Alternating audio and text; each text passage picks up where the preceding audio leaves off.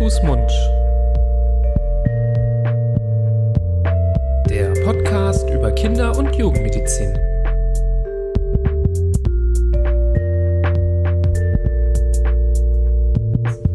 So, herzlich willkommen. Ich fange immer gleich an, kein Problem. Kein Problem. Flo. Florian auch. Ich auch immer. Ja, wobei nicht immer. Letztes Mal war es Hallo. Insofern muss man flexibel bleiben, so wie auch wir flexibel bleiben bei unserem Podcast, weil ich bin ganz aufgeregt. Aber willst du nicht erstmal sagen, wer wir sind und was das hier soll? Mach, mach gerne. Das weiß zwar schon jeder. Nee, das weiß natürlich nicht jeder. Ähm, ich bin der Florian. Ich bin der Nibras. Wir sind zwei Kinderärzte aus Düsseldorf, die sich zum Ziel gesetzt haben, mit diesem Podcast so ein bisschen die Themen, die die Welt und vor allem die Eltern, ähm, die Eltern bewegen, ähm, abzuhandeln, darüber zu sprechen, die wichtigsten Details, die vielleicht manchmal zu kurz kommen, wenn man zum Arzt geht oder wenn man versucht, sich selbst ähm, schlau zu machen, wenn es jetzt um Kindererkrankungen geht, ähm, so ein bisschen genauer zu betrachten und Hintergrundinformationen zu liefern. Genau, und immer wieder bringen wir euch auch mal Dinge nahe aus der Welt der Kinder- und Jugendmedizin. Manchmal sind das Krankheiten, manchmal sind das Symptome.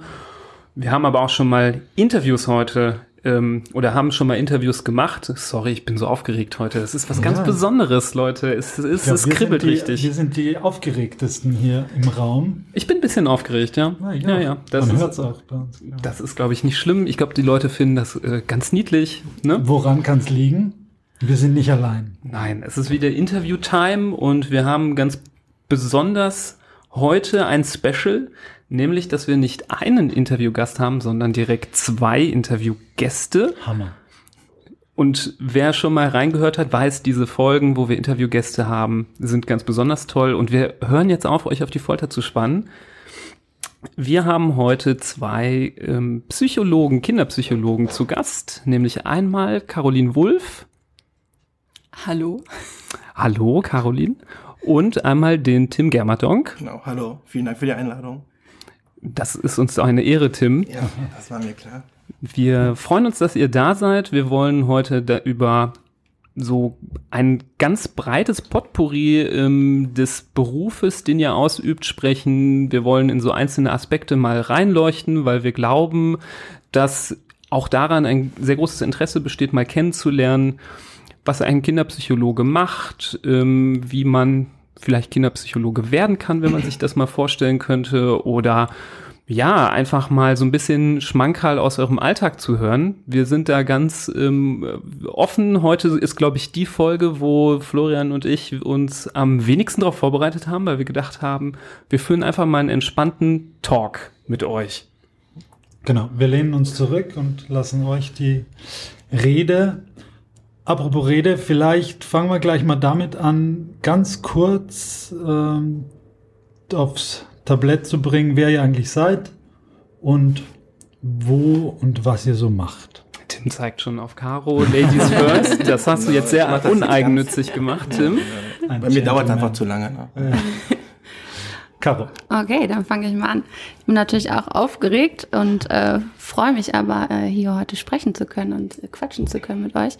Ja, ich bin Caro, 29, ähm, arbeite momentan äh, an der Uni in Düsseldorf und äh, ja, in der Kinderonkologie. Ähm, ich bin Psychologin, ähm, habe studiert, mache jetzt äh, nebenbei noch meine äh, Ausbildung als äh, psychologische Psychotherapeutin und für Erwachsene. Ähm, genau, und nebenbei auch noch die Psycho-Onko-Weiterbildung. Ja, das füllt so die Woche. Da habe ich schon die erste Frage. Ja. Ähm, psychologische Psychotherapeutin für Erwachsene, das gibt's das auch für Kinder? Das gibt's auch für Kinder. Gibt's auch für Kinder. Genau. Steht auch noch auf deinem äh, auf deiner To-Do-Liste oder eher nicht? Ja, doch, bestimmt. Okay. Also man muss immer mal wieder Weiterbildung machen und Fortbildung, Punkte sammeln, so wie die Ärzte auch. Und ähm, das, denke ich mal, wird man damit gut verbinden können. Ja, doch, im Anschluss dann. Ja. Ja, und ich bin Tim Germadonk, 31 Jahre und arbeite mit der Caro zusammen in der Uniklinik Düsseldorf. Auf der Kinderonkologie. Ihr teilt und- euch sogar ein Büro. Genau, wir teilen uns ein Büro, wir sitzen gegenüber. Und, ähm, Mit genau. 1,50 Meter Abstand. Genau. Ich bin seit äh, drei Jahren jetzt in dem Beruf, ähm, habe den Master in Psychologie und äh, habe die Weiterbildung, Fortbildung in der Psychoonkologie dann noch gemacht. Und äh, vielleicht, ja, ihr habt uns ganz nett begrüßt, aber leider falsch. Ähm, wir sind keine Kinderpsychologen, Yes. ähm, ne? wir sind ganz, ganz normale Erwachsenenpsychologen. Diese ähm, Eingrenzung zu Kindertherapeut oder Erwachsenentherapeut folgt dann wirklich erst in der Ausbildung, die die Caro gerade macht. Ähm, und wenn man den Master hat, dann darf man sich einfach nur Psychologe nennen ähm, und ist dann sozusagen für alles zuständig, was ähm, also man ist da nicht eingegrenzt auf Kinder oder so, sondern ist dann ganz normal Erwachsenenpsychologe oder Kinderpsychologe. Genau. Das war natürlich nur ein Test, Ja. nur eine Falle, ein äh, kleines extra Stolperstein, damit man hier schon mit den ersten Erklärungen anfängt. Nee, tatsächlich ist, finde ich auch gar nicht so einfach, äh, da durchzublicken. Genauso finde ich es aber okay, das zu sagen, wenn man in dem Bereich einfach arbeitet Genau. mit Kindern. Ähm, genauso wie ich finde, dass man äh, durchaus sagen kann, dass man als Kinderarzt arbeitet, wenn man noch nicht die ähm, Schwerpunktbezeichnung eines Facharztes für Kinder- und Jugendmedizin hat. Wenn man seit ein paar Jahren in der Kinderklinik arbeitet, finde ich, darf man sagen, ähm, man arbeitet als Kinderarzt und ähm, das, das Detail, das ist dann fürs Papier. Ähm, aber der Alltag ist, finde ich, was zählt. Das stimmt. Ja, es ist natürlich kein äh, Wunder, dass ihr unsere Interviewpartner seid. Wir wollen es natürlich nicht vorenthalten. Viele Hörer wissen ja, dass wir auch ähm, in Düsseldorf an der Uniklinik tätig sind und ähm, das macht uns natürlich zu Kollegen. Wir begegnen uns jeden Tag gefühlt. Ja. Ich würde sagen mehrfach. Und ähm, deswegen freuen wir uns, ähm, dass wir einfach mal mit euch so über euren Beruf sprechen können. Im Alltag ist dafür auch nicht so viel Zeit, dass wir da ähm, mal ins Detail gehen. Vielmehr müssen wir uns da um unsere Patienten kümmern, dass die gut versorgt sind. Und es ist schön, allein schon, dass wir die Möglichkeit haben, ähm, von verschiedenen Disziplinen aus ähm, so eine rundum Versorgung zu gewährleisten. Ich glaube, nicht jede Kinderklinik hat ähm, Psychologen im Team. Mhm. Und ich glaube, das macht auch nochmal die, die, die Onkologie auch sehr aus, ne? dass wir da mit sehr vielen Berufsgruppen zusammenarbeiten. Ähm, deswegen freuen wir uns auch sehr über die Einladung, um einfach zu zeigen, was wir da eigentlich auch machen. Ja. Genau, ich glaube, die Hörer sind äh, auch brennend interessiert daran zu erfahren, wie euer Beruf äh, so ist. Es gibt sicherlich äh, viele Facetten ähm, dieses Berufes. Alleine schon ähm, ist jetzt eine Facette sehr stark beleuchtet, nämlich des äh, Psychologen, der in der Klinik arbeitet. Es gibt ja in alle möglichen anderen Formen, auch im niedergelassenen Bereich. Ähm, manche arbeiten ja gar nicht in der Klinik, aber wir beziehen uns jetzt zumindest mal ähm, auf die, die was mit direkten Kontakt zum Beispiel zur Medizin haben. Ich würde gerne einfach das Ganze mal einleiten. So haben wir das auch bei unseren anderen Interviewgästen gemacht. Ich finde das ganz spannend, euch mal zu fragen. Mal gucken, ob Tim wieder Ladies First sagt. Diesmal fange ich an. Ähm, Ladies mit, first. mit der Frage, wie ihr denn dazu gekommen seid, Psychologen zu werden. Wolltet ihr das schon immer werden? Habt ihr schon hier ähm, mit äh, fünf Jahren eure Geschwister auf die Couch gelegt und mit äh, Sigmund Freud-Techniken jeden Fall. ausgefragt oder kam das eher später? Also bei mir war das ähm, wirklich so, dass ich das äh, seit dem Abitur ähm, machen wollte, also Psychologie studieren. Muss man dazu sagen, ich habe jetzt nicht das beste Abitur, ähm, so dass es jetzt nicht direkt losging mit dem Studium bei mir. Und ähm, habe mich dann, äh, habe dann erstmal im Rettungsdienst gearbeitet und habe mich dann entschlossen, Kinderkrankenpfleger zu werden. Habe die Ausbildung gemacht, hier auch in Düsseldorf. Und habe dann gemerkt, ja, doch, die Psychologie ist immer noch das, was ich wollte. Zwischendurch mal die Medizinstudium ähm, war auch ganz interessant, aber jetzt ähm, ja, habe ich mich dann für die Psychologie entschieden, habe das dann auch gemacht, ähm, relativ schnell das studiert und äh, habe aber erst, wie du eben gesagt hast, gar nicht in der Klinik angefangen, sondern es gibt ja in der Psychologie ganz, ganz viele Bereiche und ich bin erstmal in der Wirtschaft gelandet und äh, war bei Unternehmensberater ähm, und bin dann aber Spannend. Deshalb kommst du mit Porsche zur Arbeit. das ist, das ist der Grund, ja, warum ich den geleasten Porsche fahre. Ähm, und bin dann aber nach einem Dreivierteljahr auch gemerkt, dass ich äh, doch wieder in die Klinik zurück will und dass das auch das ist, was ich machen möchte. Und seitdem ganz glücklich in der ähm, Onkologie auch gelandet. Das ist auch der Bereich, den ich tatsächlich immer machen wollte. Und ähm, da auch in der Kinderheilkunde. Also das ist auch ganz wichtig. Das war mir ähm, von Anfang an klar, dass ich, wenn ähm, in die Klinik gehe, ich auf einer Kinderstation arbeiten werde. Vielleicht auch durch meine Ausbildung. Ich erkläre kurz den Begriff Onkologie. Wir versuchen immer die Begriffe, die nicht ganz alltäglich sind, noch mal ein bisschen zu beschreiben, ähm, auf äh, in Anführungsstrichen Deutsch zu übersetzen. Ähm, in der Onkologie behandelt man die Erkrankungen, die so im Allgemeinen äh, allgemeinem Sprachgebrauch als Krebserkrankungen bezeichnet werden. Und die gibt es ähm, auch sehr häufig bei Kindern. Viele sind auch überrascht, wenn sie das hören. Das ist gar nicht so ähm, allgemein verbreitetes Wissen, dass auch Kinder an Krebs erkranken können. Und ähm, das ist in der Kinderonkologie leider ähm, täglich Brot. Ähm, und das ist super, dass ähm, ihr als ähm, Psychologen in dieser Form einem solchen Team helfen könnt und diesen Patienten. Aber du hast jetzt die, deine Ausbildung zum sozusagen zum Erwachsenenpsychologen die muss man machen, um überhaupt Richtung Kinderpsychologie sich weiterbilden zu können. Genau, genau. Also es, es ist ja in, in Deutschland so geregelt, noch muss man dazu sagen, dass man einfach ein ganz breites Studium der Psychologie absolviert, was unter anderem in dem klinischen Bereich ähm, unterteilt ist, aber auch noch andere Facetten hat, also pädagogische Psychologie oder auch Betriebs- oder Wirtschaftspsychologie. Und man hat nachher einen sehr allgemeinen Abschluss in der Psychologie und kann sich damit dann natürlich spezialisieren. Macht dann, ähm, wie die Caro das jetzt auch macht, diese Ausbildung, ähm, um dann zu sagen, ich äh, möchte jetzt in dem therapeutischen Bereich arbeiten nachher und mich psychologischer Psychotherapeut nennen. Oder ähm, also ich habe jetzt die, Onkologi also die onkologische Fortbildung gemacht, dass ich mich da spezialisiert habe. Aber es ist eigentlich immer so, dass man sich nach dem Studium nochmal spezialisieren muss, mhm. um dann zu sagen, was ist eigentlich meine Nische, die ich mhm. da gefunden habe. Aber man kann nicht loslegen als mit der Ausbildung zum Kinderpsychologen sozusagen. Man nee, nee das Studium ist... Ähm, weil das ist genau. ja in der Medizin, wir fangen gleich an mit der mit der Ausbildung zum Kinderarzt, ohne jetzt Internist oder sonst irgendwas vorher zu werden, aber bei euch Genau, aber ihr habt Medizin studiert und wir haben Psychologie studiert und machen dann unsere Weiterbildung. Ja, nee, deshalb glaube ich, ne? äh, ist es wie bei uns. Ähnlich, also, genau. Wenn das Psychologiestudium abgeschlossen ist, kannst du in der, in der Kinderklinik anfangen zu arbeiten.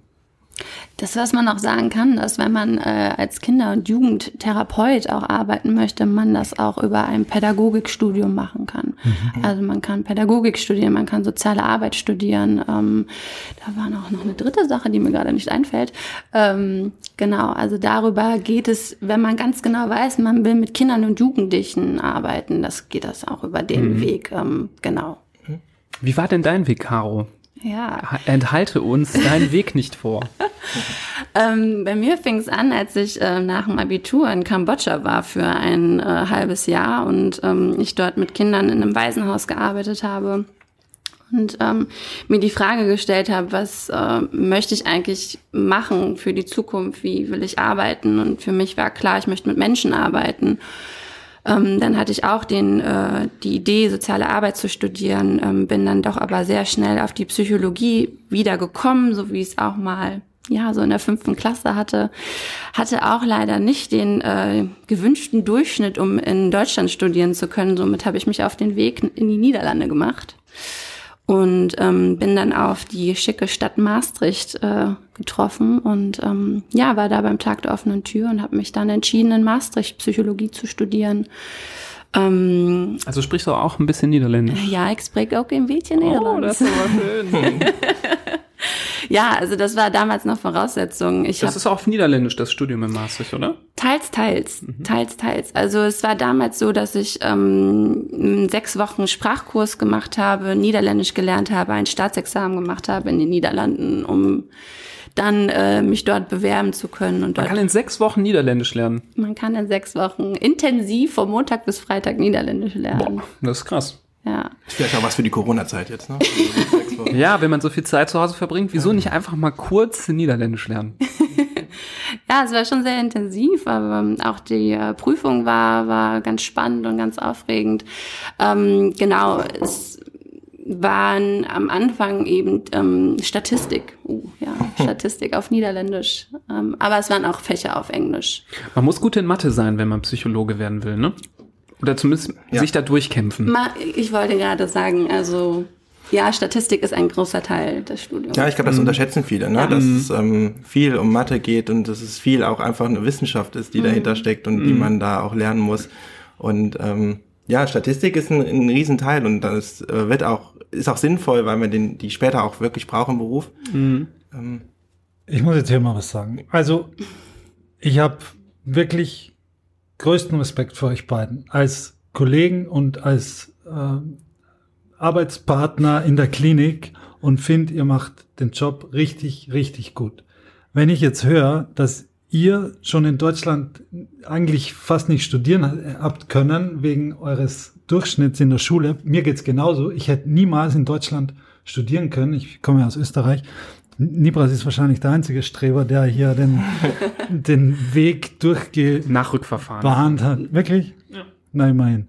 Ist das nicht eine Katastrophe? Ja. Ich meine, hier, das sind fähige Leute, die hier wegen irgendeiner Note daran gehindert werden, den Job auszuüben, für den sie sich selbst, jetzt wird's kitschig, berufen fühlen.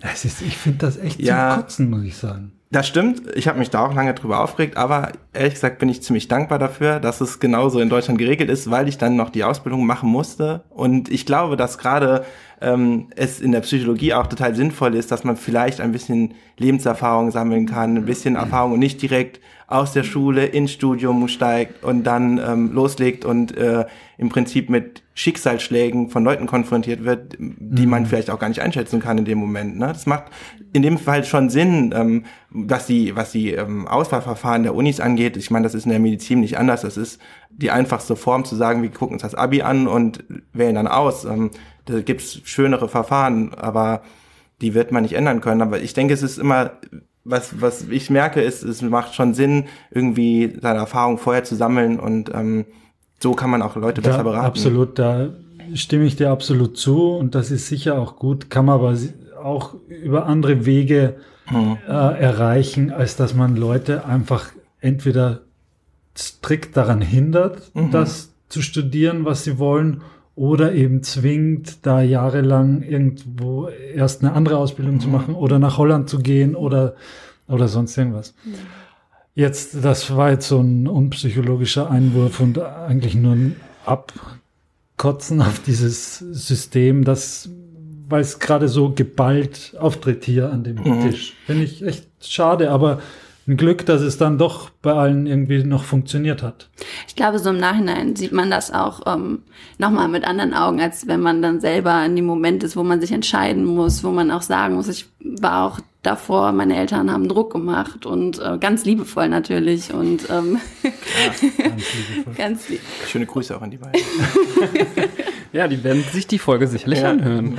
Und ähm, ja, ich, ich wusste gar nicht, was ich machen sollte. Und ähm, mir wurde es dann klar und ich habe mit 23 angefangen zu studieren. Und sicherlich hat das Vor- und Nachteile. Ne? Also Also ich kann aus meiner ähm, Erfahrung berichten, ich hatte sehr, sehr viele Kommilitonen, die vorher eine Ausbildung gemacht haben und die waren im Studium die Top-Leute. Die haben das gerockt, die hatten ähm, durch ihre Vorkenntnisse, ähm, haben die richtig Ahnung gehabt, haben die mitgebracht, haben darauf aufgebaut und äh, waren auch top motiviert, dadurch, dass sie auch ähm, es gewohnt waren, ähm, zu arbeiten und was dafür zu tun. Und ich glaube, das hilft der Reife sehr und daraus sind wirklich mega gute Ärzte geworden. Und ähm, das ist, äh, ermutigt jeden, der nicht sofort Studienplatz bekommt, den Weg erstmal zu gehen, weil ich die Erfahrung gemacht habe, dass diese Leute ganz besonders gut sind, immer. Also da kenne ich keine Ausnahme. Ja, ist ja, würde ich so auch sehen, weil ich ja dazugehöre. Aber nee, es geht mir aber auch so, weil ich, auch, weil man weiß ja nicht, wie viele Leute abgesprungen sind. Man darf sich auch mal selber Genau, loben. das kann ich gut. Na, man darf ja auch nicht die Leute vergessen, die vielleicht dann doch noch abgesprungen sind ähm, und jetzt vielleicht was anderes machen, wo sie jetzt nicht so unbedingt Lust zu haben oder was nicht die Berufung wäre. Die fallen natürlich in so einem System hinten runter. Ne? So, Leider. jetzt hört auf, eure schlechten Noten zu rechtfertigen und jetzt geht's weiter mit Tiefenpsychologie. Wie lange geht denn das Studium, wollte ich noch wissen. Unterschiedlich. Ja, das ist wirklich sehr unterschiedlich. Ne? Man kann sich das so, es gibt so Regelstudienzeiten, die äh, im, im Bachelor und Master ja immer vorgegeben sind. Ich glaube, sechs Semester Bachelor und vier Master ist in Deutschland. Ähm, man kann das total kürzen, wenn man dazu Lust hat, oder man kann das auch in die Länge ziehen, wenn man noch ein Auslandssemester macht. Das ist total unterschiedlich. Ich habe ähm, das relativ schnell gemacht. Ähm, man hat für den Master zum Beispiel jetzt nur ein Jahr gebraucht, aber das ist so ein bisschen, wie man das machen möchte, ne? wie viel Druck man sich da macht und wie viel man noch nebenbei macht und ähm, ja, aber ist unterschiedlich. Ich glaube, da muss man auch nochmal den Unterschied einfach jetzt so sehen, Deutschland und Niederlande oder Deutschland und Ausland. Ne? Also bei mir ging der Bachelor drei Jahre, der Master ein Jahr, war, es war Regelstudienzeit, es wurde, war nochmal ein ganz anderes System als auch in Deutschland. Wir konnten es Konnte es gar nicht beschleunigen und verlangsamen, genau, oder? Genau, ja. ja. Das ist sehr, sehr strikt da und ähm, was auch gut ist, also wenn man merkt, äh, man, man braucht Regeln und man braucht irgendwie jemanden, der einem etwas vorgibt und dieses Selbstlernen kann ich das auch wieder nur empfehlen. Aber das ist auch wieder typabhängig, ja. Mhm. Aber ich habe äh, ja vier Jahre für das gesamte Studium in Maastricht gebraucht. Mhm. Sehr spannend. Ähm, ich glaube, viele, ähm, auch Mediziner hatten das äh, auch überlegt, ähm, Psychologie zu studieren. Ich kenne zumindest viele, die so auch geschwankt haben zwischen, mhm. zwischen dieser Entscheidung und äh, oder zwischen diesen beiden Wegen. Und ähm, deswegen finde ich es sehr interessant, mal ein bisschen mehr die Details zu hören. Jetzt ist es ja so, ähm, es gibt ja viele verschiedene Berufe, die mit Psych beginnen.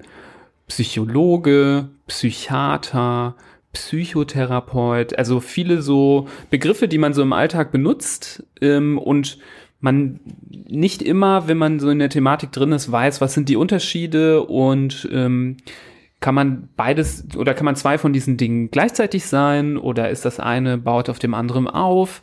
Könnt ihr noch mal ganz kurz, so dass wirklich jeder weiß, ähm, wo die Grenzen sind, erklären, ähm, was der Unterschied ist zwischen diesen ähm, Begriffen?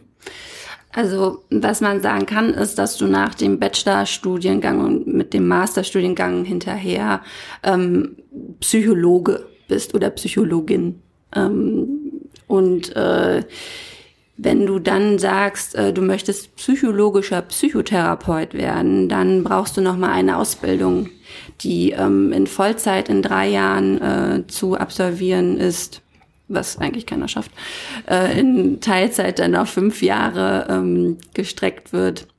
Dann kann man sich, dann hat man auch wieder eine Approbation, die man dann am Ende machen muss und dann kann man sich psychologischer Psychotherapeut schimpfen.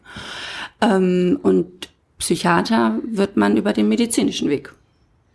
Genau. Mhm.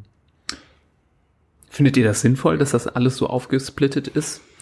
Naja, es gibt jetzt im Moment, ehrlich gesagt, auch den Umbruch schon. Ne? Also es wird jetzt in Deutschland so umgestellt, dass man mit dem Master gleichzeitig die Ausbildung machen kann und sich nach dem Masterstudiengang auch dann psychologischer Psychotherapeut nennen kann, was im Endeffekt total Sinn macht, ne? dass man diese Ausbildung direkt mit ins Studium nimmt. Ähm, wenn man da schon weiß, das ist mein, mein Ziel. Man muss dazu ja auch sagen, die Caro hat das jetzt gerade schon gesagt, das dauert erstmal eine Zeit, die man ähm, nach dem Studium ja nochmal investieren muss. Und man muss auch ähm, das selbst finanzieren. Also es ist auch eine relativ hohe Kostengeschichte, die dahinter steckt. Und das muss man auch bereit sein zu zahlen. Ne? Zu sagen, ich nehme jetzt mhm. noch mal einen Kredit Worüber auf. Worüber sprechen wir da? Na, 15.000 bis 30.000 Euro, die man dann schon mal noch mal in die Hand nehmen muss. Und es mhm. könnte auch, je nachdem, dann gibt es verschiedene Klassen, die man dann werden kann, also verschiedene Schulen, die man äh, macht. Kommen wir bestimmt gleich nochmal zu. Ähm, und je nachdem ist die Ausbildung auch länger oder kürzer. Und ähm, das muss man auch alles beachten. Ne? Und das macht schon Sinn, dann zu sagen, ähm, wir schaffen jetzt die ganzen Ausbildungsinstitute ab in Deutschland und gehen hin und bieten das im Prinzip auch schon im Master an. Das ähm, ist jetzt dieses neueste Prinzip, was jetzt seit ähm, oder bald gelten wird. Ähm, und wie sich das durchsetzen wird, ist, wird man sehen ähm, und was das macht. Aber ich persönlich halte es für eine ganz gute Geschichte. Ähm, aber das wird man sehen, ne? wie ja. bei allen Ausbildungen.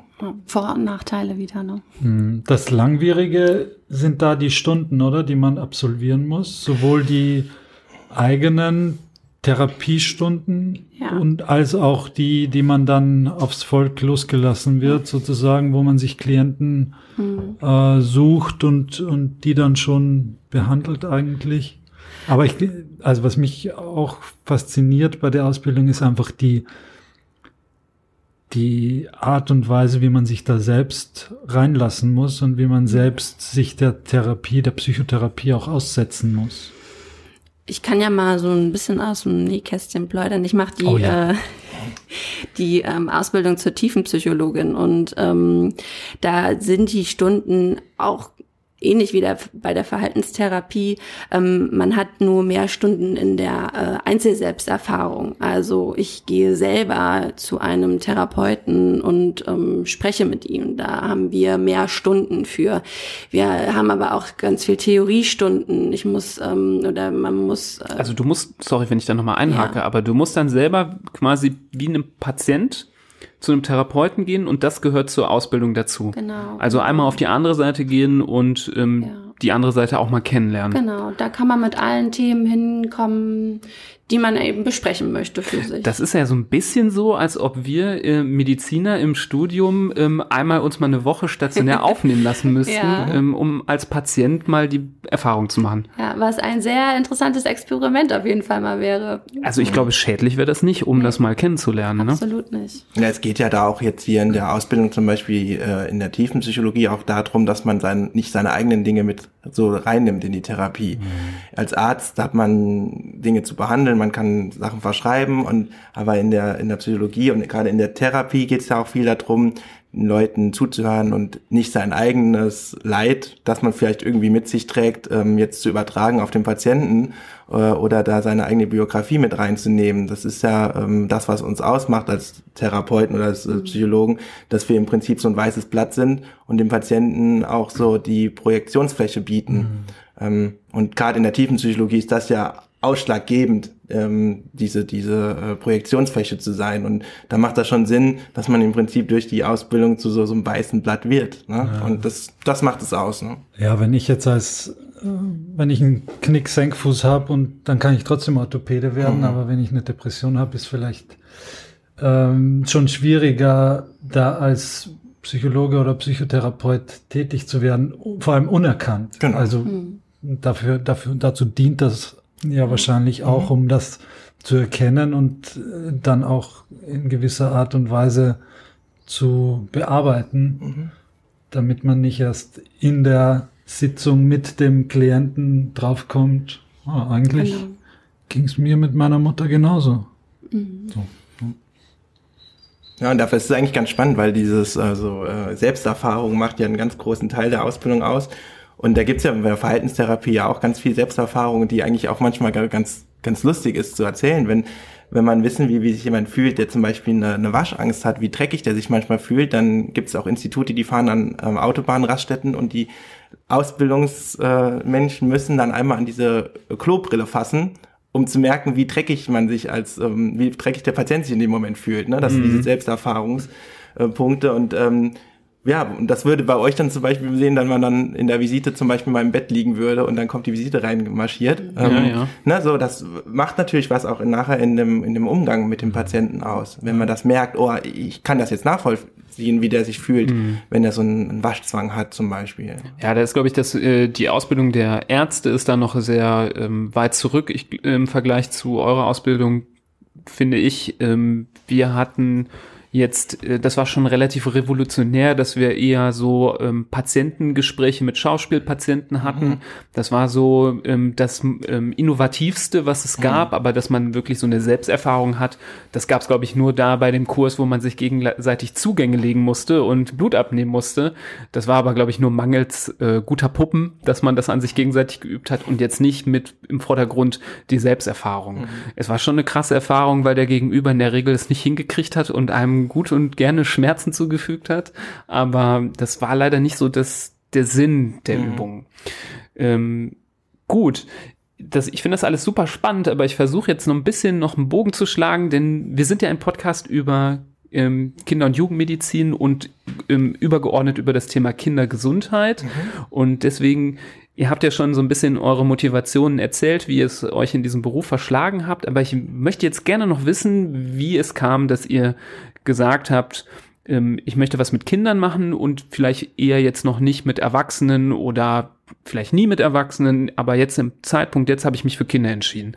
Was ist da der, der ausschlaggebende Punkt gewesen? Was sind da die Motivationen? Also bei mir war der Punkt, ähm, ganz klar in die Klinik zu gehen, weil ähm, da man beides hat. Ne? Also es geht bei uns auf der Station oder auch im Klinikalltag ist ja viel, wir arbeiten im Prinzip äh, systemisch. Also wir gucken uns das Kind, das steht in der Mitte bei uns und dann gucken wir uns mal alles an, was drumherum, wer hängt da eigentlich alles mit.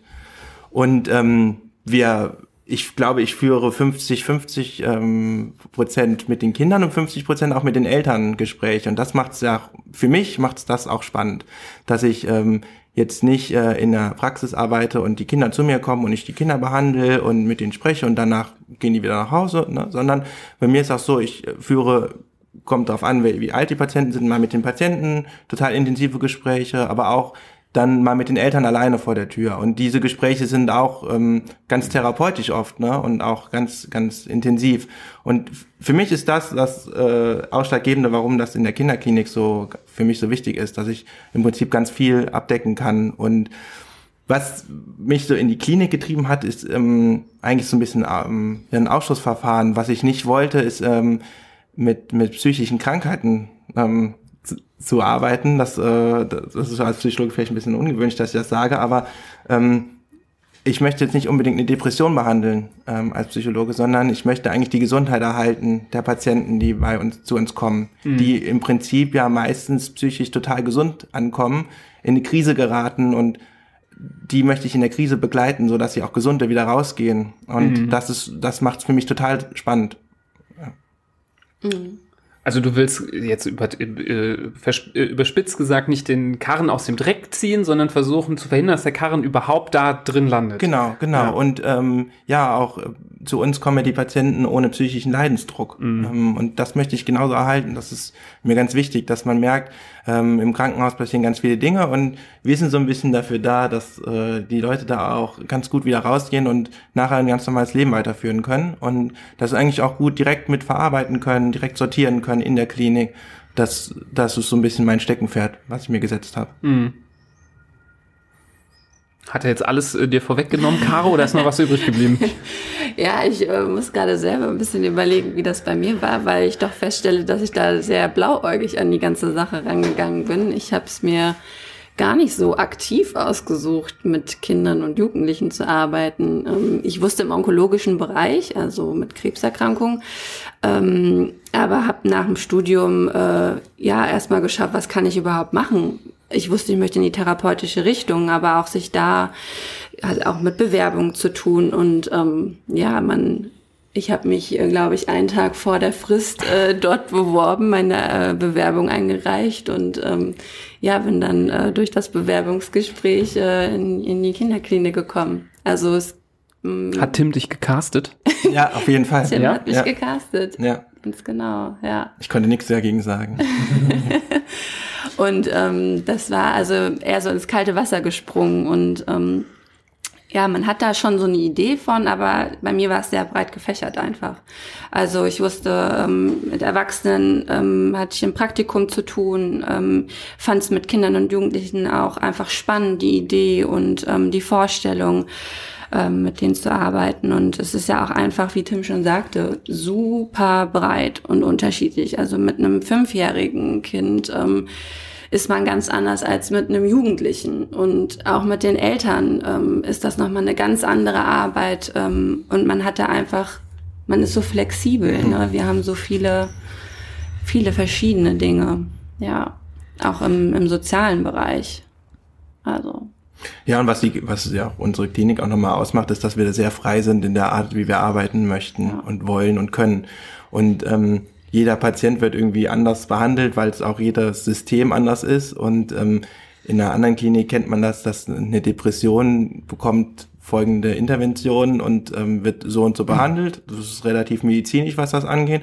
Und wir gucken uns den Patienten an, wir führen relativ lange und ausführliche ähm, Erstgespräche, um zu wissen, wer spielt hier eigentlich alles eine Rolle, wen müssen wir eigentlich alles beachten, wer darf uns auf keinen Fall hier unten runterfallen.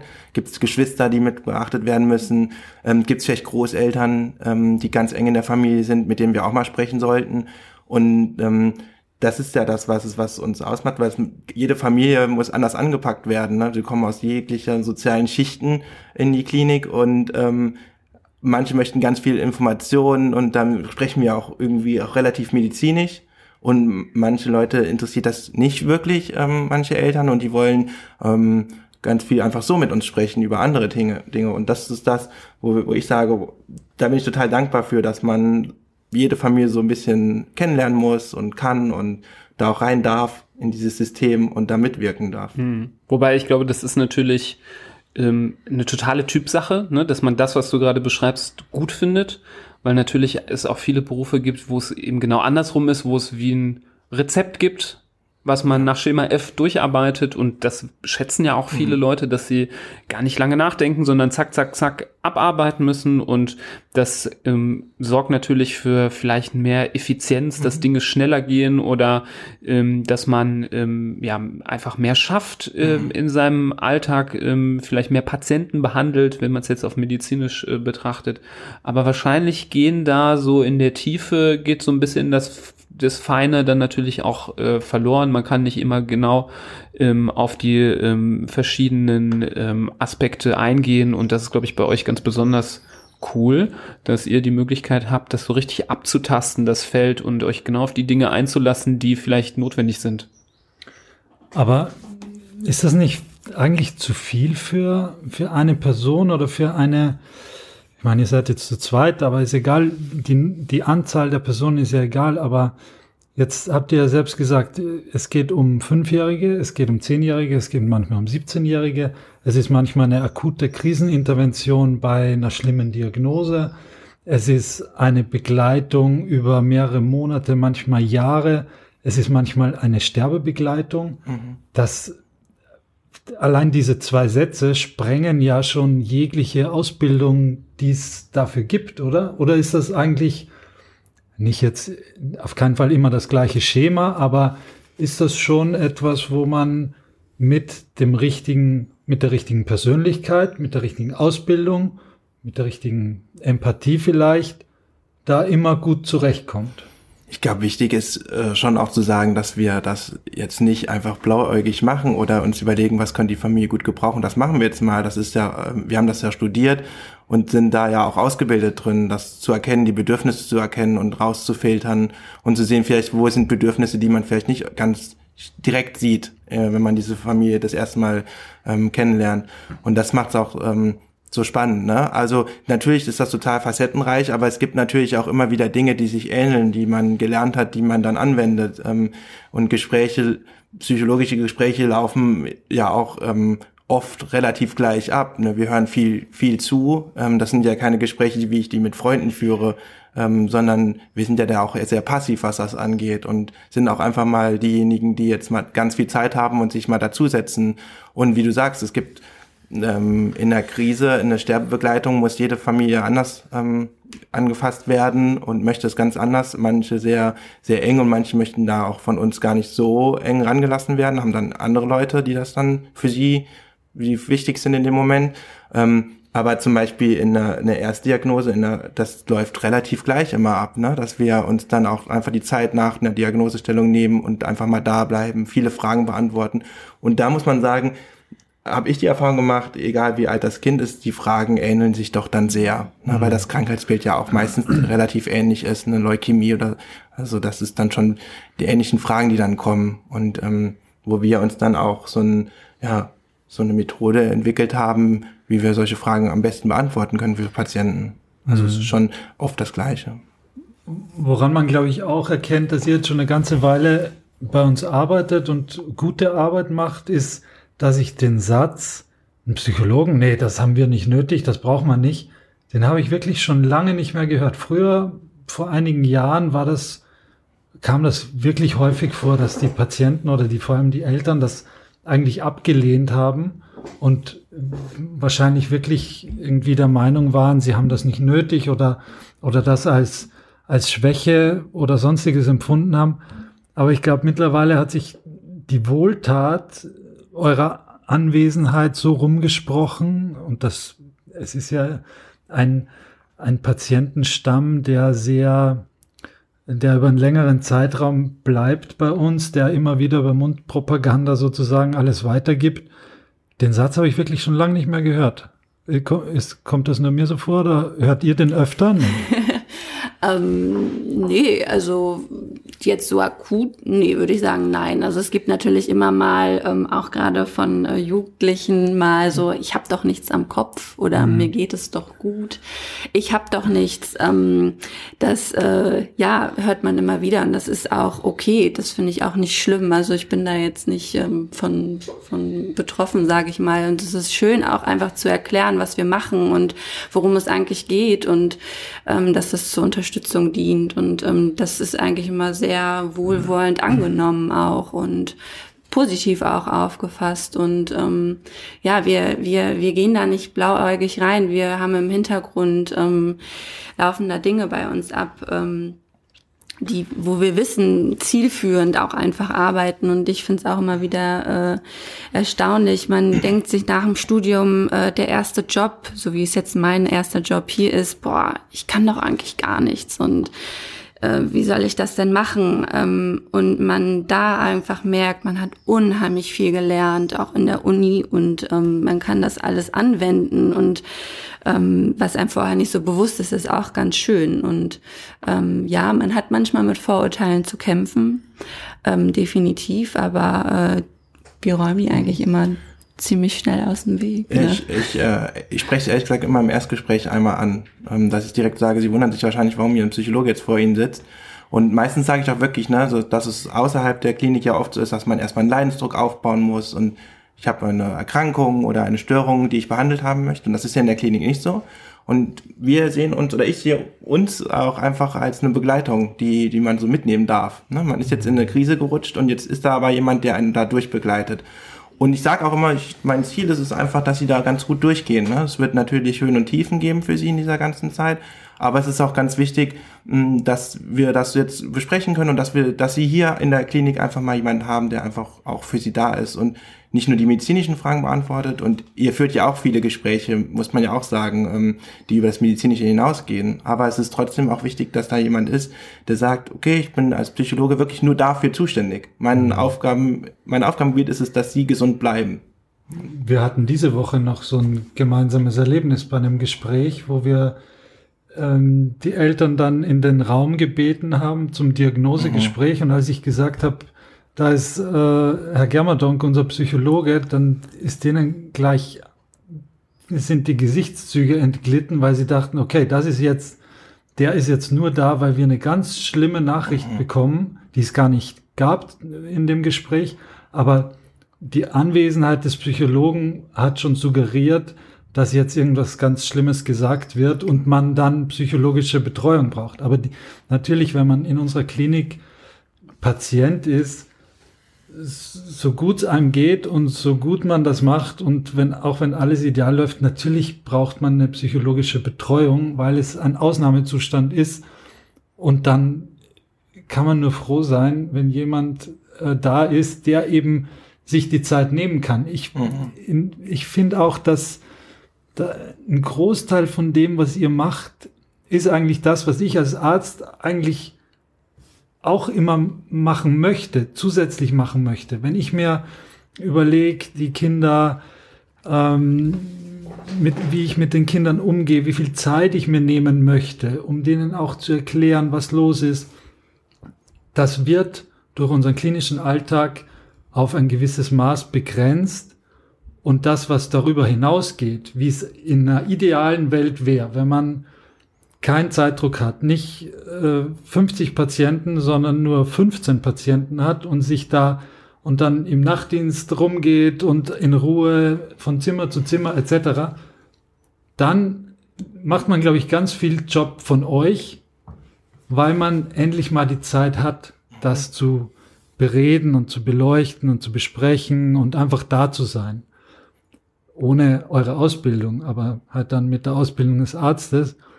Insofern ist das, überschneidet sich da, glaube ich, auch ganz viel. Ja. Und das medizinische Wissen, ihr, ihr habt trotzdem medizinisches Wissen und als Arzt ist man psychologischer Halbleihe oder Halbprofi oder was auch immer, ist beides übertrieben. Aber das, das überschneidet sich und eure, ihr müsst euch ja wirklich Zeit nehmen. Wenn ihr da reingeht, zum Patienten und sagt, ja, und äh, was kann ich tun? Und nach zwei Minuten wieder rausgeht, dann kommt nichts zustande und dann habt ihr eigentlich euren Beruf oder eure die Aufgabe verfehlt. Ähnlich geht's uns wahrscheinlich auch, aber wir haben so viel rundherum noch medizinisch zu tun, dass, dass die Rechtfertigung ist sozusagen, dass das auf der Strecke bleibt. Mhm. Und dann ist es umso wichtiger, dass ihr da seid und, und dass auch diese, ich sage jetzt die Lücke füllt, aber es ist natürlich mehr als eine, als eine Lücke zu füllen. Ja, und vor allen Dingen ist es ja auch ähm, für euch ja auch ähm, einfach ein Bereich, wie du schon sagst, ne, wofür einfach auch die, die Zeit fehlt. Und für uns ist eben ganz wichtig, dass ähm, alle, sowohl die Patienten als auch die Angehörigen, als auch die Geschwister einfach merken, dass jemand Drittes, Unabhängiges, der ähm, uns nicht kennt, was irgendwie komisch ist, aber ähm, doch irgendwie auch zu einem zu einem Wegbegleiter auch einfach wird und ein offenes Ohr hat, da ganz unvoreingenommen rangeht und ja, si sich bespricht und ähm, vielleicht auch Tipps gibt und vielleicht auch Ratschläge gibt, ähm, Mut macht, beisteht, begleitet ähm, und das einfach mit der Familie auch auszuhalten. Ja. Ja, und was das auch ausmacht bei uns ist ja, dass wir, wir kommen ja ungerufen. Also wir suchen einfach auf. Und das machen wir eigentlich immer so. Also uns muss der Patient nicht sagen, oh, ich möchte jetzt aber mal mit einem Psychologen sprechen. Das gibt es natürlich auch, aber eigentlich erst, wenn sie uns wirklich kennen. Ähm, sondern wir gehen hin und stellen uns vor. Wir sind in den Erstgesprächen eigentlich hoffentlich immer meistens direkt mit dabei. Ähm, und wir gehen dann morgens, nachmittags, wann wir Zeit haben, einfach mal in die Zimmer rein und fragen, wie ist es denn da gerade eigentlich? Wo stehen wir denn überhaupt hier? Was gibt's Neues? Was ist passiert die letzte Woche? Ne? Wir haben jetzt mal kurz Zeit. Und ähm, das ist auch nochmal ganz besonders, glaube ich, ähm, dass man nicht sagen muss, ich habe jetzt das Gefühl, ich muss mit jemandem sprechen, sondern die Patienten auch oft sagen, ach, witzig, dass Sie gerade da sind. Ich habe gerade da und da drüber nachgedacht. Und dann setzt man sich zusammen und dann fängt man an zu sprechen. Und dann entwickeln sich aus solchen Situationen auch ganz schnell ähm, ganz intensive Kontakte, die dann eine Stunde dauern und wo man dann wirklich mal zuhört und da bleibt und ähm, anfängt zu arbeiten. Ähm, was, was ganz oft nicht klappt, bei mir auf jeden Fall, ist, wenn ich mir Termine wirklich mit dem Ja. Patienten mache und sage, ich komme heute um 10 äh, und dann sind die gerade bei einer Untersuchung oder ich bin jetzt gerade noch bei einem Notfall, sondern einfach diese, diese spontanen Kontakte, die so im Tag passieren, das sind die ganz, ganz wichtigen und die auch manchmal nur 10 Minuten dauern. Aber dann konnte man mal kurz was loswerden von Patientenseite und, und selber das Gefühl, ah ja, das war jetzt ganz gut, dass ich den noch getroffen habe. Oder mal eine Runde Kicker spielen. Genau, auch immer spannend. Ja, und das ist ja irgendwie so schön, weil das ja auch irgendwie den Druck rausnimmt, ähm, dass der Patient sich selber bemühen muss um seine Hilfe, weil das natürlich auch viel Überwindung kostet. Und ich glaube, bei ganz kleinen Kindern, die verstehen vielleicht noch nicht, dass sie vielleicht mal ein Gespräch brauchen. Und bei Jugendlichen hast du schon erwähnt, die sind so ein bisschen so abwehrend und haben vielleicht nicht so Bock. Und auch als Erwachsener kennt man das, dass man erstmal denkt so, ach nee, muss nicht sein. Und ich glaube, die meisten von uns brauchen bestimmt wegen irgendwelchen Dingen, die sie mal in ihrem Leben ähm, erlebt haben, könnten sie mal Gespräche gebrauchen. Ähm, sei es irgendwie, jemand ist ähm, verstorben oder man hat Schicksale in der Familie oder irgendwelche anderen Schläge, die einen so treffen. Man verliert seinen Job oder es gibt ja genug Sachen. Jetzt gerade auch mit Corona ist es ja auch so, dass viele Leute irgendwie Existenzängste haben und ähm, ich glaube, da ist äh, so ein ähm, sehr äh, großer Filter, der ganz viele Leute davon abhält, nämlich irgendwie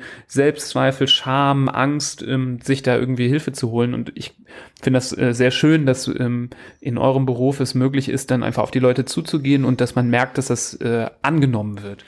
Bei uns Ärzten ist es ja oft andersrum. Dann heißt es, äh, Patient so, so und so hat gesagt, ihm tut das weh oder ist es das los, ähm, du musst da jetzt mal reingehen und man muss dann manchmal, wenn es zu viel ist, auch mal sagen, ähm, nee, da kann ich jetzt nicht reingehen, das ist nicht so wichtig, das ist wichtiger und da muss man häufig dann abkürzen, irgendwo was abschneiden, sagen, hier ist keine Zeit da. Und bei euch ist es irgendwie ein anderer Ansatz, andersherum, dass man sich die Zeit nimmt und abtastet. Und wenn wenn es dann heißt, nee, ist alles gut, dann ist alles gut. Aber die meisten, also ich, ich glaube, es gibt kei- kaum Ärzte, die in der Klinik arbeiten, die in alle Zimmer reingehen jeden Tag und fragen, brauchen Sie was, alles gut, soll ich mal den Bauch untersuchen oder haben, äh, haben Sie andere Probleme? Dann wird es uns aber genauso gehen, wahrscheinlich wie dem Psychologen, nämlich, ach ja, wenn Sie gerade da sind, Herr Doktor, Punkt, Punkt, Punkt. Und also irgend, nicht, dass jetzt jeder irgendein Leiden plötzlich auf den Tisch legt, aber es ist wahrscheinlich einfach die menschliche Zuwendung. Mhm. Und ob das jetzt ein Arzt ist, der dich fragt, ob dir was wehtut, oder ein Psychologe, der sagt, ob, äh, wo der Schuh drückt, ist dann wahrscheinlich schon wieder zweitrangig. Es ist die, wenn du im Krankenhaus bist oder auch wenn du nicht im Krankenhaus bist, wenn jemand kommt und sagt, hey, wie geht's dir eigentlich?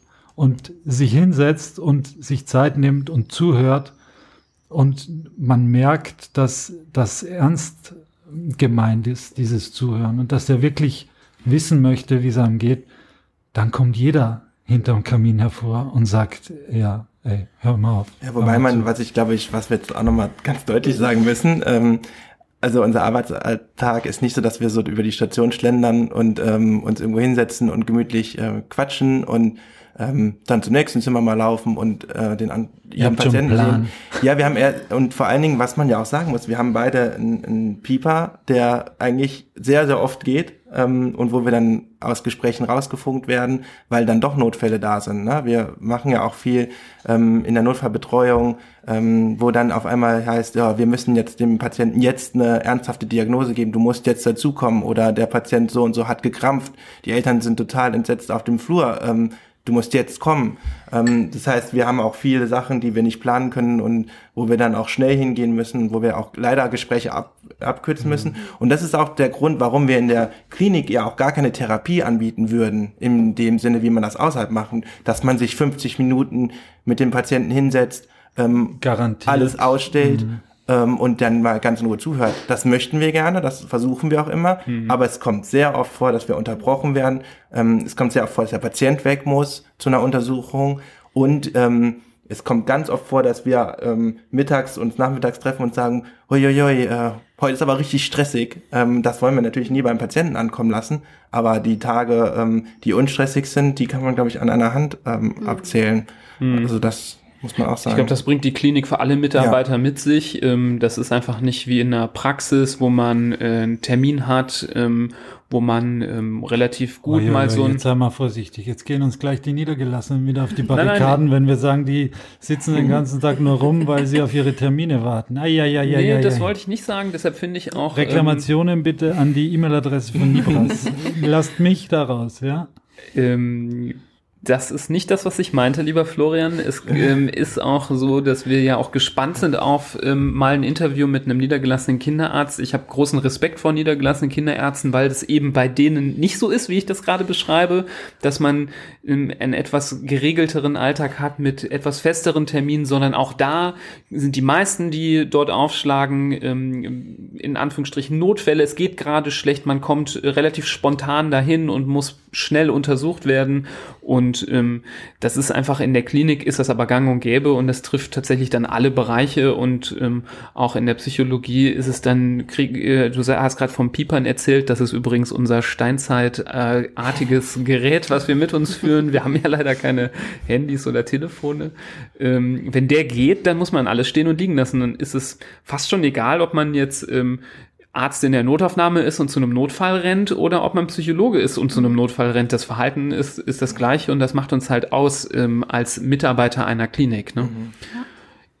Ich wollte auf so einen Aspekt mal ein bisschen ähm, so tiefer eingehen. Jetzt ähm, ist schon mehrfach gefallen, dass ein Aspekt eures Arbeitsalltags, ähm, es ist die Patienten zu begleiten bei einer Erkrankung, gerade am Anfang, wenn Diagnosen mitgeteilt werden. Ähm, viele haben schon mal irgendwie gehört, dass es so verschiedene Stadien gibt, wie man mit so einer Neudiagnose, wenn man ein Schicksal ähm, ähm, mitgeteilt bekommt, ähm, wie man damit umgeht, dass man verschiedene Phasen durchlebt. Mhm wie empfindet ihr das bei äh, den Kindern? Ähm, habt ihr da Unterschiede gemerkt zu den Erwachsenen oder ist es doch vergleichbar, dass die ähnliche ähm, Phasen durchlaufen? Ich denke, Kinder kann man jetzt nicht verallgemeinern, ähm, weil innerhalb des Spektrums der Kinder von 0 bis 18 Jahren es bestimmt auch viele Facetten gibt. Aber was würdet ihr sagen? Gibt es, äh, gibt es da Unterschiede? Was es, glaube ich, auf jeden Fall gibt und das ist, glaube ich, egal wie alt das Kind ist und ähm, was ja auch die Eltern dann mit betrifft, ist der Diagnoseschock, der eigentlich immer relativ hart ist bei uns. Das ist ein äh, richtiger Begriff. Ja, Diagnoseschock. Genau, Diagnoseschock. Das, das, ist so wirklich dieses, wie, wie man sagt, man kriegt jetzt eine Diagnose um die Ohren äh, gehauen, mit der man ja eigentlich wahrscheinlich in den meisten Fällen einfach gar nicht gerechnet hat. Ne? Eine Leukämie ist nichts, was äh, im Freundeskreis oft vorkommt oder was man schon mal gehört hat oder wo das ist meistens sehr weit weg von der eigenen Familie und auf einmal bin ich mittendrin. Und dieser Diagnosestock wieder aufgenommen wird, ähm, das ist ganz unterschiedlich. Ne? Da gibt's Leute, die da das nicht wahrhaben wollen und ähm, sagen, ja, gucken Sie bitte nochmal in die Ergebnisse rein, das kann eigentlich bei meinem Kind gar nicht sein. Das sitzt doch gerade vor mir und lacht. Ähm, auf der anderen Seite gibt's ähm, Eltern, die mir sagen, da, da habe ich, ja, irgendwie war mir das klar und ähm, wie, wie furchtbar und die dann ganz niedergeschlagen sind und, ähm, und dann gibt's auch äh, da auch Eltern, die ähm, direkt denken, okay, mein Kind muss jetzt sterben ähm, und das diesen Diagnose damit verbinden und das ist ganz wichtig, dass wir diesen Moment auch auffangen und den auch direkt besprechen und ähm, den auch medizinisch auch besprechen mit euch zusammen. Ne? Das, das, das führen wir nicht alleine das Gespräch, das führen wir immer zusammen mit einem Arzt, so dass wir beide Aspekte auch abdecken können. Hm, was die Kinder angeht, ist es ja sehr unterschiedlich. Ich, kleine Kinder können das natürlich gar nicht begreifen, was das heißt, ich bin jetzt krank und auch eine, auf eine längere Zeit krank. Ähm, aber so ein Jugendlicher kann das schon sehr, sehr gut mhm. einschätzen. Eine Jugendliche, die dann da liegt und sagt, okay, ähm, ich weiß, was das bedeutet jetzt. Ne? Mhm. Die Phasen, die danach auftreten, die sind ganz unterschiedlich. Ähm, da gibt's Phasen, wo die Kinder top motiviert sind und die kleinen Kinder fahren mit dem Dreirad über die Station. Ähm, und es gibt aber auch ähm, Jugendliche, die in eine Depression rutschen dadurch, ja, wo wir dann sehr drauf aufpassen müssen und dann vielleicht auch mit dem Antidepressivum mit äh, Rücksprache mit anderen Kollegen dann agieren müssen. Ne? Das ist ganz, ganz unterschiedlich. Ähm, von den Phasen, die, die du vielleicht angesprochen hast, da gibt's ja auch eher in der Trauerzeit dann nochmal was, wo man dann drüber spricht oder in der Zeit, wo man vielleicht in der palliativen Situation ist. Ähm, aber diese, es gibt ganz unterschiedliche ähm, auf Möglichkeiten, wie man das aufnimmt, so eine Diagnose und diese ja, ganz schwere Krankheit oft. Mhm. Aber würdest du sagen, dass es grundsätzlich ähm, von den, wenn die umso kleiner die Kinder sind, ist es leichter, dass die das irgendwie verpacken? Erstmal vielleicht auch, weil die das weniger verstehen, aber äh, man hat weniger ähm, ja mit Negativität ähm, zu tun als jetzt um bei älteren Kindern und Jugendlichen. Ja, auf jeden Fall. Ne? Kleine Kinder mhm. verstehen da einfach noch viel weniger und das ist auch unsere Arbeit.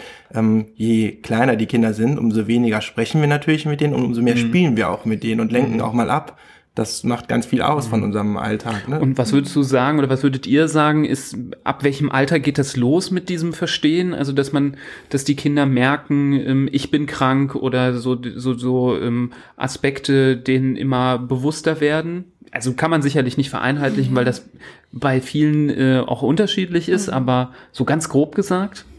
Also auch ein dreijähriges Kind wird verstehen, was, was das heißt, ich muss im Krankenhaus sein und was das heißt, ähm, ich äh, bekomme jetzt Medizin und ähm, das ist natürlich vereinfacht dargestellt, auch für, für sie. Aber ähm, da gibt es auch äh, Situationen, wo, wo sie traurig sind. Aber bei den ganz kleinen Kindern, ich finde das immer so schön, die sind noch sehr flexibel, das, was wir Erwachsenen leider nicht mehr haben. Die springen für mich immer so von Pfütze zu Pfütze. Im einen Moment sind sie traurig und im nächsten Moment können sie aber auch schon wieder lachen. Also das ist dann auch mal wieder sehr, sehr wechselhaft. Aber ähm, ja, auch äh, ein Vier- und Fünfjähriger ähm, oder Jährige werden ähm, auch ein, schon ein Konzept von Tod und Sterben haben.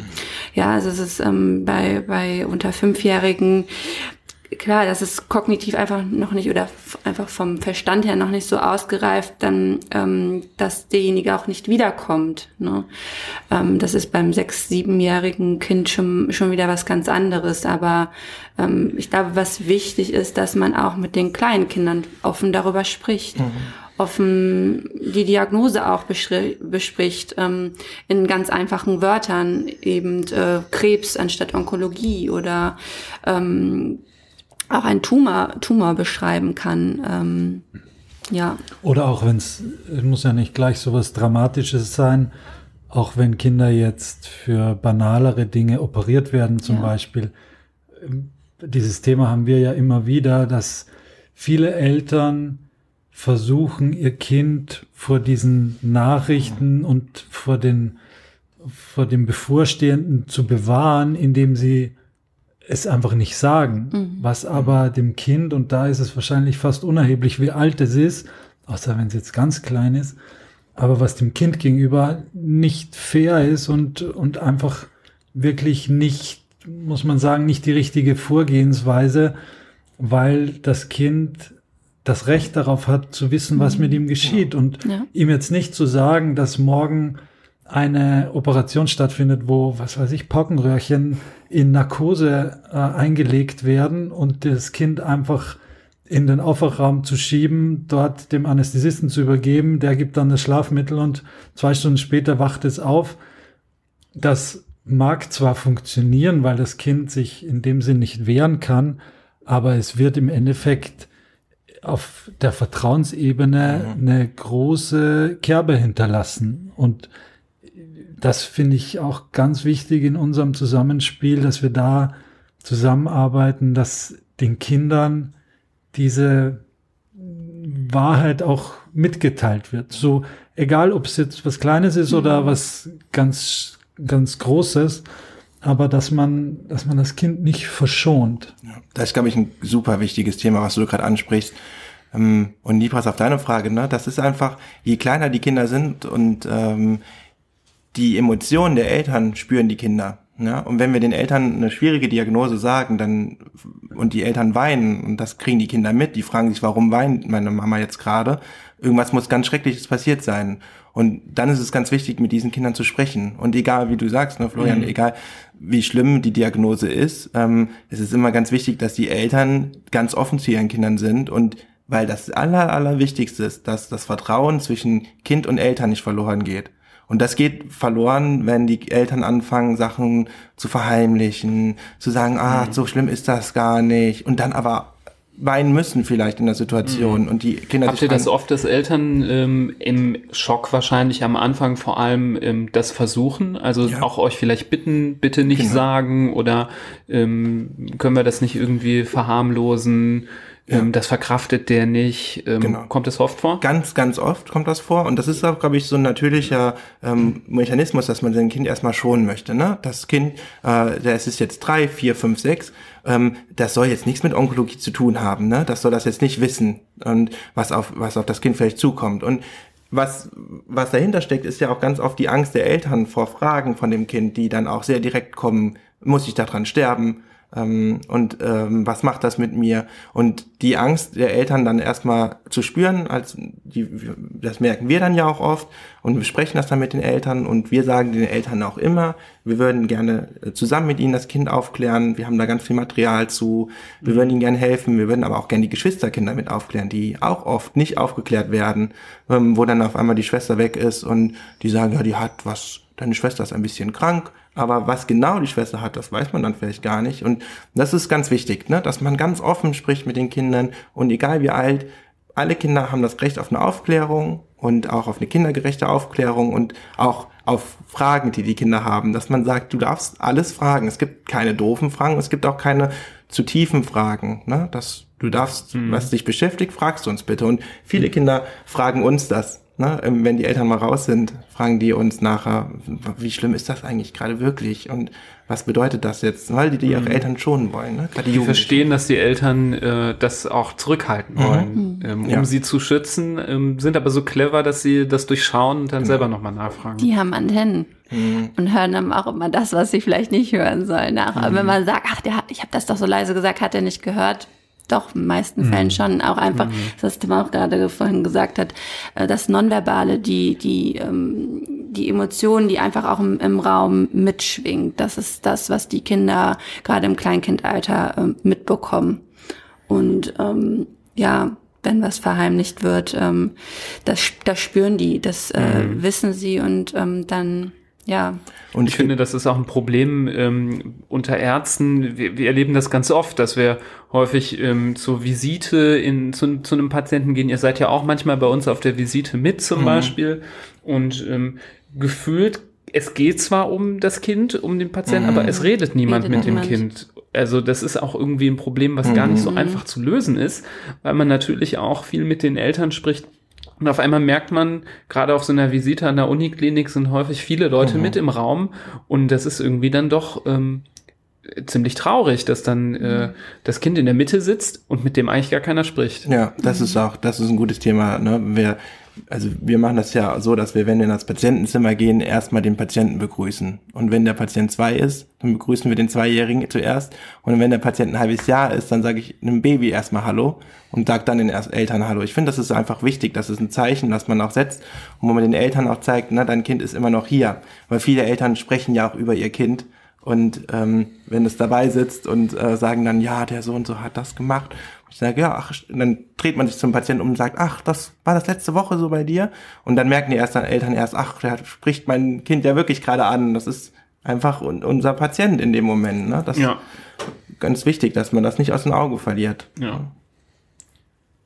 Was mich interessieren würde, du hast jetzt gerade erzählt, dass ihr zum Beispiel ähm, den Eltern sagt, ähm, lassen Sie uns mal mit dem sprechen. Ähm, wir haben da Materialien zum Beispiel. Mhm. Was habt ihr denn zum Beispiel so an Werkzeugen an der Hand, mit denen ihr gerade vielleicht kleineren Kindern ähm, Dinge so vermitteln könnt, solche ähm, Diagnosen erklärt. Ähm, was, was für Hilf Hilfsmittel gibt es da? Also ich glaube, wir beide sind ganz, ganz großer Fan von den Sorgenfressern. Ähm, die wir, die eigentlich jeder Patient von uns, also bis zum gewissen Alter äh, von uns bekommt. Das sind ähm, keine süße, Werbung. Genau, ganz süße, ganz süße Kuscheltiere, ähm, die man dann mit so einen Sorgen fressen kann. Und das ist ein ganz schönes Instrument, um einfach mal herauszufinden, welche Sorgen haben eigentlich die Kinder. Das sind die, wo der Mund so ein Reißverschluss genau. ist und man soll seine Sorgen auf ein Zettelchen schreiben genau. und den da ja. reinstecken und dann hat der Sorgenfresser das aufgefressen. Genau. Und dann, das ist ganz schön, wenn man das zusammen mit den Kindern macht ähm, oder die Kinder mal fragt, welche welche Sorge hat denn der Sorgenfresser als letztes gefressen? Weil die Kinder das auch ganz oft so von sich wegweisen. Wir haben äh, einen, so, äh, einen Patienten, der mal gesagt hat, der hat Angst, dass ähm, sein Bein amputiert wird. Ich aber nicht. Ähm, ne? Und dann, wo man dann merkt, mhm. ah, wo ist denn hier eigentlich die Sorge bei dem mhm. Kind? Ne? Und das ist auch ganz schön mit, für die Eltern, um mit ihrem Kind nochmal so ganz schön in Kontakt zu kommen. Ähm, was natürlich, äh, wo, was ganz viel gibt, ist Aufklärungsbücher ähm, für die verschiedenen Altersgruppen. Der ganz bekannt ist, glaube ich, in jeder Klinik der Chemo Kasper, der in einer ganz schönen Illustration zeigt, was Chemo eigentlich mit meinem Körper macht. Ähm, auch ganz schnell gelesen, das kann man den Eltern gut mit an die Hand geben. Und ähm, ja, viel, bei Kindern ist es einfach auch viel ähm, einfach mal erzählen lassen, einfach mal mit den quatschen und dann merkt man, was beschäftigt die Kinder gerade. Hm.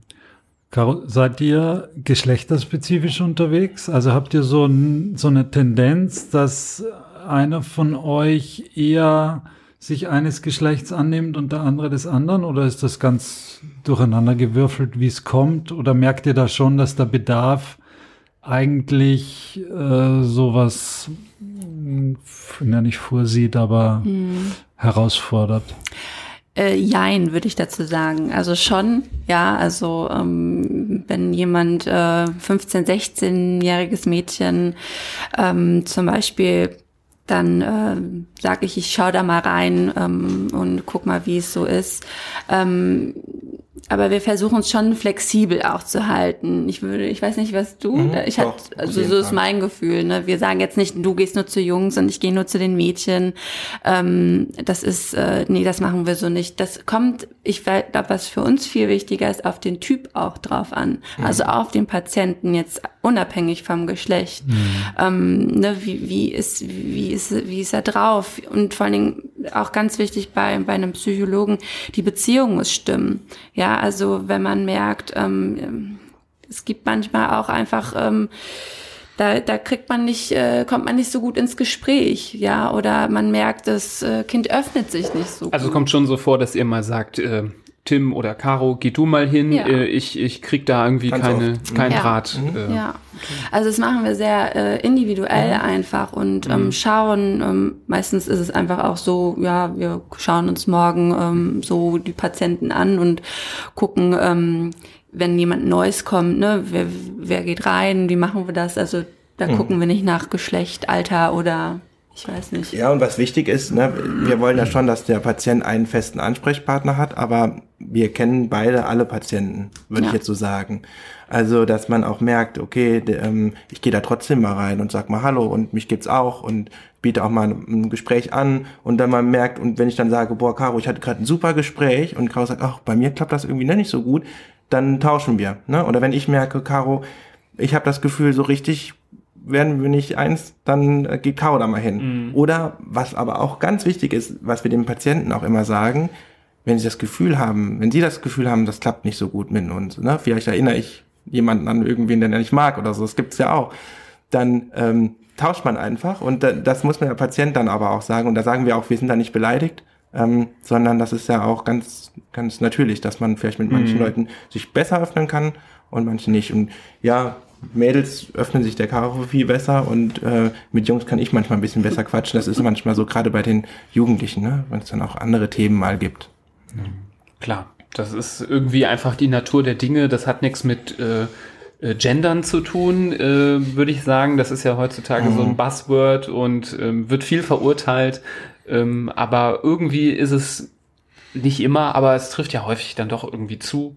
Ja, sind auch sehr intime Momente ja oft, ne? Wenn, wenn Jungs ähm, mit 17 fragen, kann ich eigentlich noch ein Kind zeugen, dann fällt es vielleicht ein bisschen einfacher, mich das zu fragen, als äh, die Caro ähm, darauf anzusprechen. Und ähm, das ist natürlich genauso wie Mädels andere Sachen besprechen möchten in dem Moment. Ja, aber ich habe auch ganz tolle Patientinnen, die 16, 17 sind, mit denen ich ein ganz tolles Verhältnis äh, aufgebaut habe in der Zeit. Und Caro begleitet auch äh, Jungs. Also das, so will ich das jetzt nicht sagen, dass wir es strikt trennen, aber ein bisschen gucken wir drauf. Was braucht der Patient gerade? Ja, ich hatte heute noch eine Situation, wo ein Geschlecht nach dem anderen Geschlecht gefragt hat. Ohne ins Detail zu gehen. Das muss ich mir nachher Aber das war das beste Beispiel dafür, ähm, dass das auch äh, Ja. ähm, so rum gut klappt. ärztlicherseits oder Nee, nee, Psychologen. nee, nee, da hat jemand nach äh, einem von den beiden gefragt Ah. und es war jetzt nicht gegendert. Eieiei. Das möchte ich mir nachher noch nach der Sendung Ja, einmal bitte wir besprechen. Ja, da können wir dann wissen. über Details sprechen. Vielleicht einmal noch zurückzukommen auf die Geschwisterkinder. So, an dieser Stelle endet der erste Teil unseres schönen Interviews mit den Psychologen Caroline Wulff und Tim Germerdonk. In der kommenden Woche erwartet euch Teil 2, seid also gespannt. Ähm, an dieser Stelle nochmal der Hinweis, wir würden uns sehr freuen, wenn ihr unser Podcast-Projekt unterstützt.